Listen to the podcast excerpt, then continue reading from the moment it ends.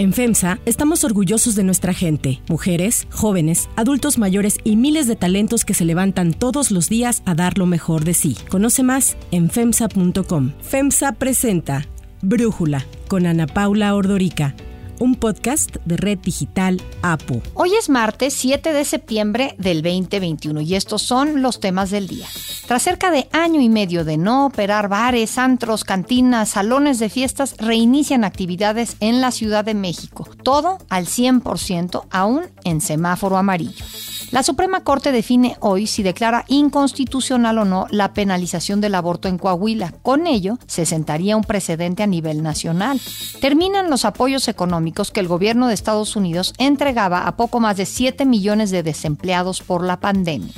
Pero antes vamos con el tema de profundidad. Ya llegó el gas, ya llegó el gas, el gas que sí puedes pagar, el bienestar disfrutarás. Al ritmo de esta canción, el primero de septiembre entró en operación en la Ciudad de México Gas Bienestar. El objetivo del gobierno del presidente López Obrador es bajar los precios del gas LP, porque de acuerdo con datos del INEGI, aumentaron un 35% estos precios entre julio del 2020 y julio de este año. Esta alza provocó aumentos en precios de muchas cosas. De entrada, pues la tortilla, que es base de la alimentación de gran parte de la población en México. Como primera medida para detener lo que el presidente llamó un abuso de los gaseros, el primero de agosto la Comisión Reguladora de Energía inició una medida de emergencia para establecer precios máximos al gas. Después de esta acción, los repartidores de gas que trabajan bajo el esquema de comisiones aseguraron que con este plan el gobierno los estaba ahorcando y que no les estaba dejando margen de ganancia, por lo que convocaron a un paro de labores, generando compras de pánico y escasez en el Valle de México. Unidos, jamás serán ante estas protestas, el presidente Andrés Manuel López Obrador presentó tres medidas para garantizar el abasto de gas y amenazó con presentar denuncias en contra de los distribuidores o comisionistas que se negaran a cumplir con el suministro de gas. Es aquí en la ciudad donde hubo esta protesta el día de ayer y en Pachuca. Todo esto porque se habló de que era un paro nacional y se difundió mucho en ese sentido. ¿no? Ya estamos viendo cómo garantizamos el abasto en una situación de emergencia. Eso es lo primero que quiero eh, transmitirle a la gente. Ante la amenaza presidencial, el paro duró solo dos días. La Unión de Gaseros del Valle de México anunció el fin de la protesta. El organismo señaló estar en la mejor disposición para llegar a un acuerdo sobre un precio justo para todos. Sí te puedo decir que el 85% de la actividad en el gremio gasero se vio totalmente suspendida.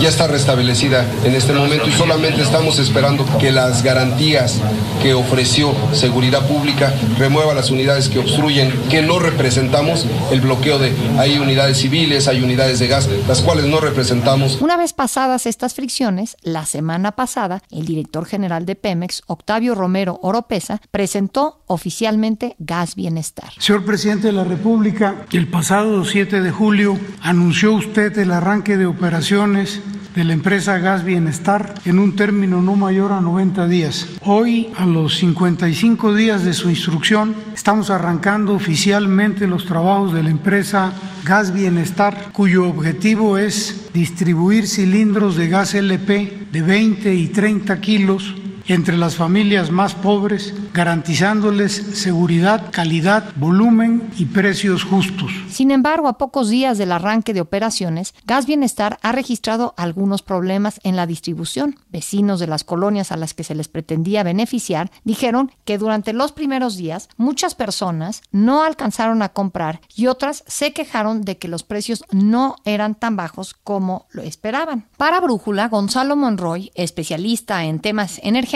nos da su análisis. Apenas hace unas semanas, un nuevo programa social del presidente López Obrador, el Gas del Bienestar, ha iniciado operaciones. El objetivo es sencillo, ofrecer precios más bajos del gas LP. Como primer objetivo se ofrece este gas del bienestar únicamente en la Ciudad de México en algunas selectas alcaldías. A diferencia de los repartidores privados, los llamados comisionistas, el reparto no se da en los hogares mexicanos, sino dentro de rutas preestablecidas. Eso significa que los consumidores deben dar atentos a cazar al camión de reparto. Sin embargo, los primeros resultados han mostrado las carencias y falencias de este programa, pues el gas del bienestar no llega a las comunidades más alejadas o aquellas que estén fuera de la ruta del reparto. Incluso, a pesar de la promesa presidencial del que el gas del bienestar costaría 200 pesos los 20 kilos, la realidad ha sido muy diferente. En su arranque, el precio fue de 400 pesos los 20 kilos, el doble de lo prometido por el presidente López Obrador. A pesar de las muchas denuncias de un mercado concentrado, el gas del bienestar no es, por desgracia, siquiera la opción más barata en muchas alcaldías. Tan solo en Iztapalapa, un bastión morenista, hay al menos 5 empresas que ofrecen el gas LP más barato que el programa presidencial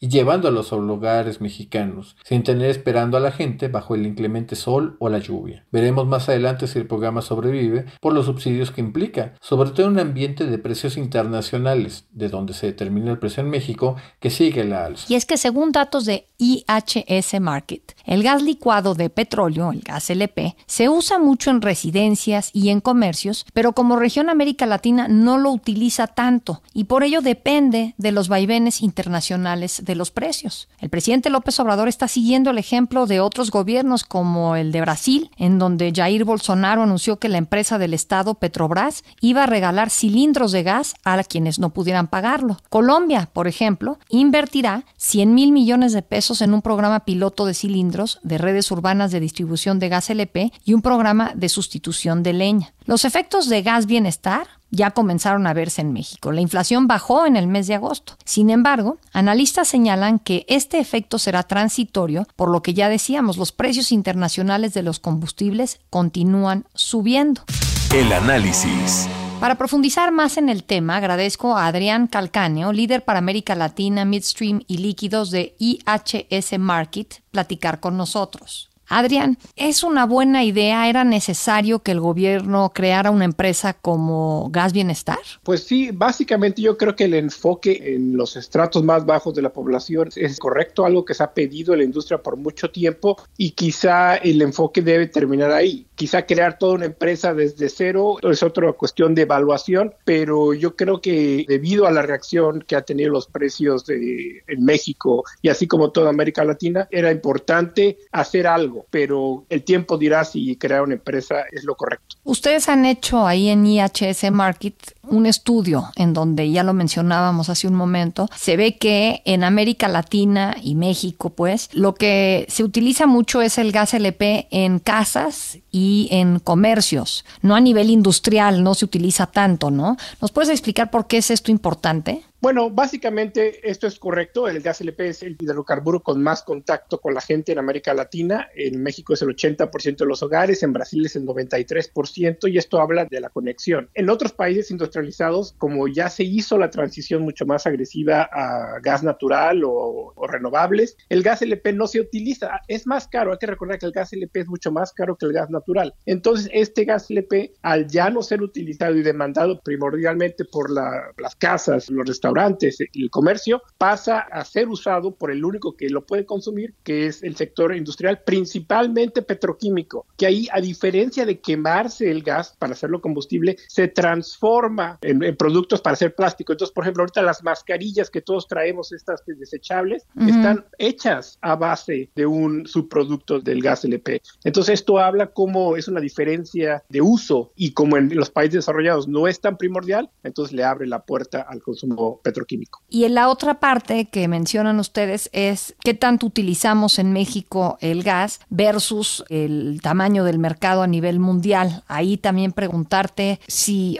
hace sentido pensar en controlar los precios en México cuando los vaivenes vienen, entiendo, del el ámbito internacional en su precio. Yo creo que aquí es importante señalar que hay dos visiones del problema. El problema interno, que es lo que se habla de, de abusos de los distribuidores o cuestiones, digamos, de ineficiencia del mercado local, que hay que recordar que apenas se abrió en el 2017, entonces todavía estaba en un proceso de apertura y de estabilización, pero el verdadero problema, la otra visión, es el problema internacional. El precio ha subido, como tú bien mencionaste, en Brasil, en Colombia, en Chile, en todo el mundo. Entonces, la hipótesis de que es culpa de los distribuidores que están avisando pierde mucho peso cuando uno se da cuenta que está siguiendo el paso del precio internacional. Y de hecho, si uno hace el análisis, el precio ha subido menos de lo que ha subido el precio internacional, o sea que los distribuidores en México se han comido parte del golpe. Entonces, mm. esto son dos visiones completamente este, distintas y yo creo que, que el principal factor es internacional es externo y hay muy poca capacidad de controlarlo sobre todo con una decisión interna. Pero entonces no me hace sentido crear una empresa como Gas Bienestar en donde el Estado le tiene que invertir pues a todo lo que implica armar una empresa que se dedique a repartir gas LP,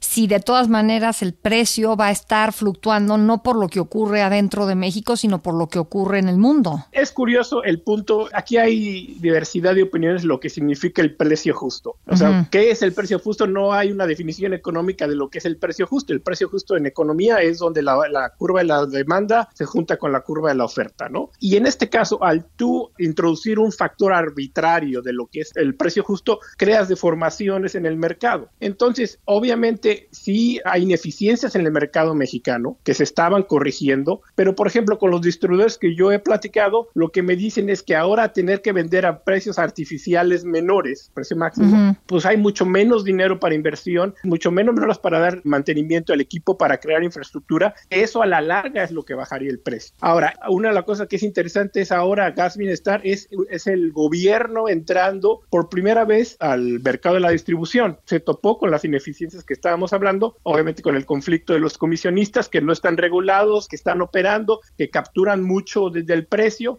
entonces yo creo que algo positivo es que esto ha tomado colación de la existencia de esta ineficiencia del mercado y esperemos que el gobierno tome cartas en el asunto ahora que es partícipe. Muy bien, Adrián, pues gracias por explicarnos este tema tan complejo y darnos tu análisis.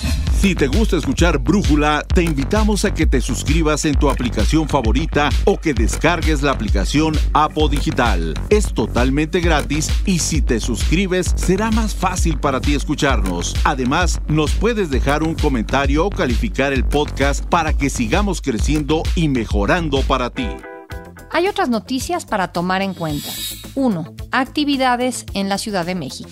La CDMX entró ayer en semáforo amarillo epidemiológico, es decir, en riesgo medio por coronavirus. Con el cambio de color en el semáforo, las autoridades decidieron permitir el reinicio de las actividades económicas que faltaban, bares, antros, cantinas y salones de fiestas. Al informar que en los últimos días se registró una reducción en el número de personas hospitalizadas y contagiadas, además de que ha avanzado la vacunación, se indicó que los establecimientos o actividades cuyo giro principal fuera la venta de bebidas alcohólicas podrían volver a operar. A partir de esta semana, los establecimientos operan con un aforo máximo del 50%, respetando el horario en su permiso de funcionamiento. Estamos confiando en siempre en los establecimientos y que se cumpla. Eh, obviamente podrían ir abriendo poco a poco. Es una actividad pues, que ha estado cerrada pues, ya prácticamente por un año, cinco meses más o menos. Y dado el nivel de vacunación que ya tenemos, pues es posible aperturarlo al 50%. Para el resto de las actividades que ya se habían retomado, podrán operar sin restricciones, con la gente, horario y disposiciones aplicables en su permiso.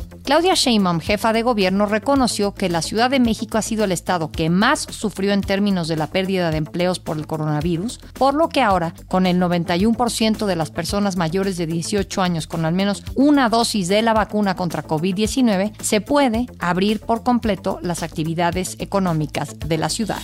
2. Derecho a decidir.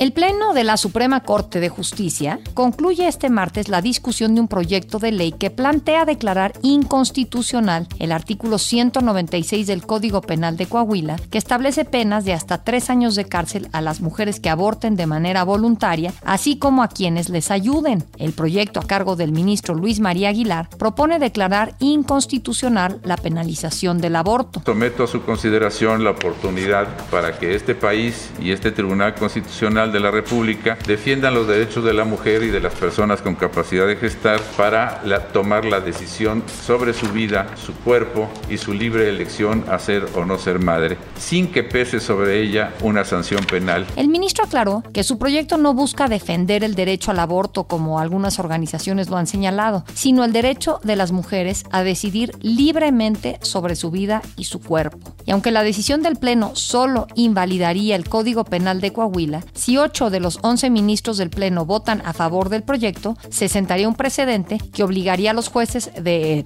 el resto de los estados a fallar a favor del derecho de las mujeres a decidir sobre su propio cuerpo. Con la discusión que se dio ayer en la tarde y que va a continuar hoy martes, este supuesto se habría cumplido, pues ocho de los once ministros apoyaron el proyecto. Hay que acordarnos que la reciente reforma judicial señala que es suficiente que un criterio de la Suprema Corte de Justicia tenga mayoría de ocho votos para generar obligación general en su aplicación, con lo que ya no es necesario que haya cinco resoluciones en el mismo sentido para sentar jurisprudencia. Hasta ahora el aborto está despenalizado en cuatro de los 32 estados del país, en Ciudad de México, Oaxaca, Hidalgo y Veracruz. Para Brújula, Melisa Ayala, coordinadora de litigio en Gire, nos explica cuál es la situación de la legislación penal vigente para el aborto en el país. Conforme a la legislación penal vigente de cada entidad, la causal por violación sexual es la única contenida en todos los códigos penales. Cuatro entidades permiten el aborto voluntario dentro de las primeras 12 semanas de gestación. 29 entidades contemplan la causal del aborto imprudencial o culposo. 24 entidades contemplan la causal de peligro de muerte para la mujer. 16 contemplan la causal de alteraciones graves en el producto. 17 estados contemplan la causal de peligro en la salud de la mujer. 16 estados contemplan la causal de embarazo producto de una inseminación artificial. Y dos entidades contemplan la causal de causas económicas precarias. 3. Ayudas económicas.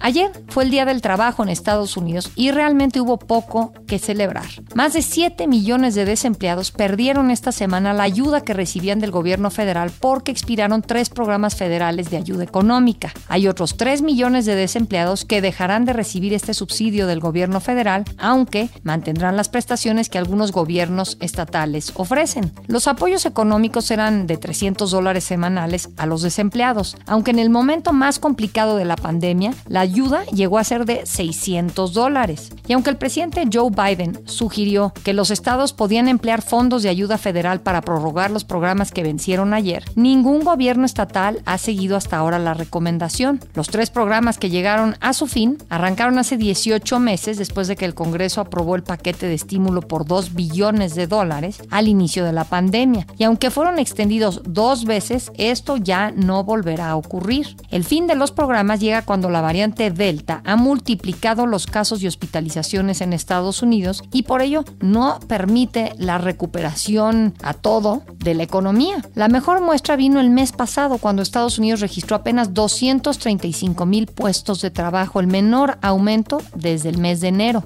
Pese al dato, el presidente Biden aseguró que la recuperación económica que tiene el país ha sido constante y fuerte. What we're seeing is an economic recovery that's durable and strong. Uh, the Biden plan is working. We're getting results. America is on the move again. Yo soy Ana Paula Ordorica Brújula, lo produce Batseba Feitelson. En la redacción, Ariadna Villalobos. En la coordinación y redacción, Christopher Chimal. Y en la edición, Omar Lozano. Yo los espero mañana con la información más importante del día. Oxo, Farmacias ISA, Cruz Verde, Oxo Gas, Coca-Cola FEMSA, Invera, Torrey y PTM son algunas de las muchas empresas que crean más de 245 mil empleos tan solo en México y generan valor como parte de FEMSA. FEMSA presentó Brújula con Ana Paula Ordorica, un podcast de Red Digital APO.